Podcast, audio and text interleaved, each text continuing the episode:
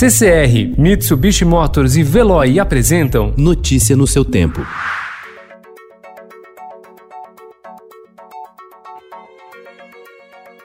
Olá, seja bem-vindo. Hoje é quinta-feira, 14 de maio de 2020. Eu sou Gustavo Toledo, ao meu lado, Alessandra Romano. E estes são os principais destaques do jornal Estado de São Paulo.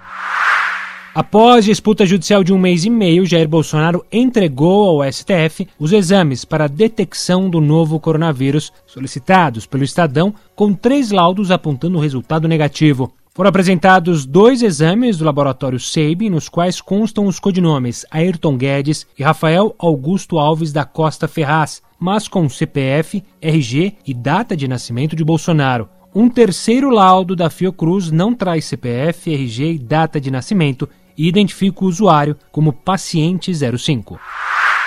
Jair Bolsonaro disse que o general Luiz Eduardo Ramos, ministro da Secretaria de Governo, se equivocou ao confirmar em depoimento ter havido menção à Polícia Federal na reunião ministerial de 22 de abril.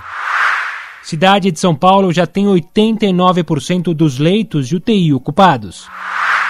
Sem previsão legal, o governo federal deixou de conceder o auxílio emergencial de 600 reais para 39 mil parentes de detentos. A DataPrev, empresa que faz o processamento, informou que esses casos passarão por processamento adicional.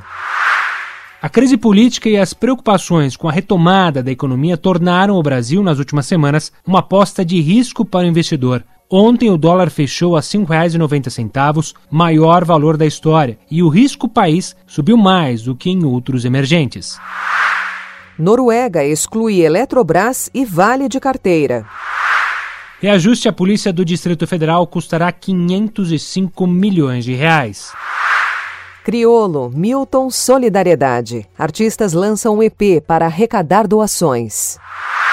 A nova cara do delivery Restaurantes oferecem opções semi-prontas.